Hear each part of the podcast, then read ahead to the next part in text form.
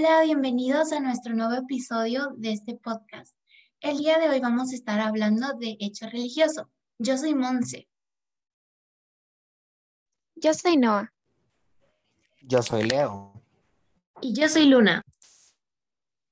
Para entender este tema a la perfección, hay que iniciar con qué es la religión. Yo te voy a explicar qué es la religión. Es un sistema de creencias prácticas y símbolos basados en un concepto divino o sagrado. Las religiones son doctrinas basadas en los principios, creencias y prácticas de las realidades materiales, morales y espirituales. Pero, ¿no te has preguntado de dónde surge la religión? Pues la religión establecida apareció por primera vez después de la Revolución Neolítica, lo que llevó a la formación de grupos sociales, la división del trabajo, el desarrollo de la agricultura y un mayor cumplimiento ambiental. A diferencia de las experiencias pasadas, la religión neolítica consta de tres elementos. Estos elementos son súper importantes, no se te pueden olvidar. El templo, el sacerdote y sacrificio, o también ofrendas, que refleja un concepto sagrado y sin sentido. Hay muchísimo de lo que vamos a hablar hoy, así que Noah, explícanos un poquito. Gracias, Monse. Parece muy interesante cómo la religión puede influir de una manera tan impactante en las relaciones de nuestro día a día. Esto se hace más evidente gracias a la investigación de Emily Durkheim, uno de los principales fundadores de la sociología, que estudió cómo la religión se ha utilizado a lo largo de toda la historia con el propósito de mantener una unión social. Esto se deja ver con más claridad en la actualidad, ya que a través de la religión las personas logran sentirse identificadas entre un mismo grupo de individuos que posean las mismas creencias religiosas. La investigación de Emily también nos afirma que los símbolos religiosos y los rituales siempre serán fundamentales para lograr dicha unión. Gracias, Noah, por tan valiosa información. Muy interesante lo que nos acabas de compartir, ¿verdad? Bueno, ahora es mi turno. Hoy les estaré hablando de la religión como factor de compensación.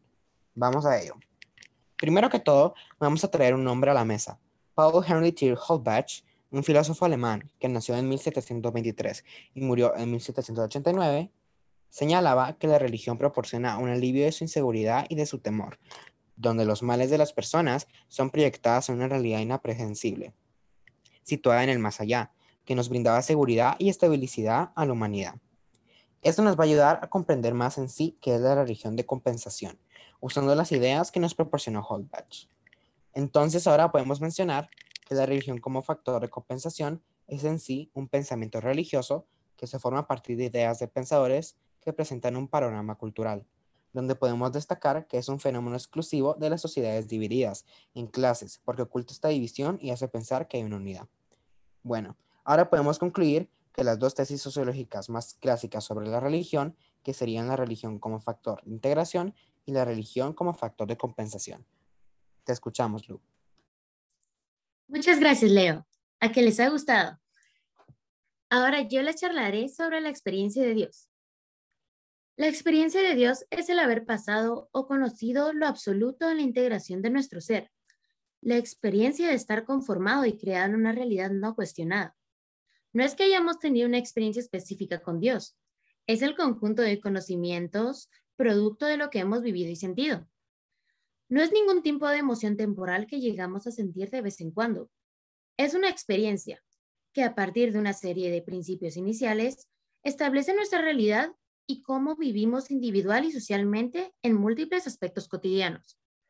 Se dice que nos sitúa en una referencia a la experiencia interior más profunda de la persona, es por esto mismo que la mayor experiencia de Dios a lo largo de nuestra historia es componer estas experiencias del sistema de creencias, costumbres y símbolos establecidos en torno a una idea de la divinidad o de lo sagrado que hemos plasmado en todo nuestro desarrollo como un grupo de humanos.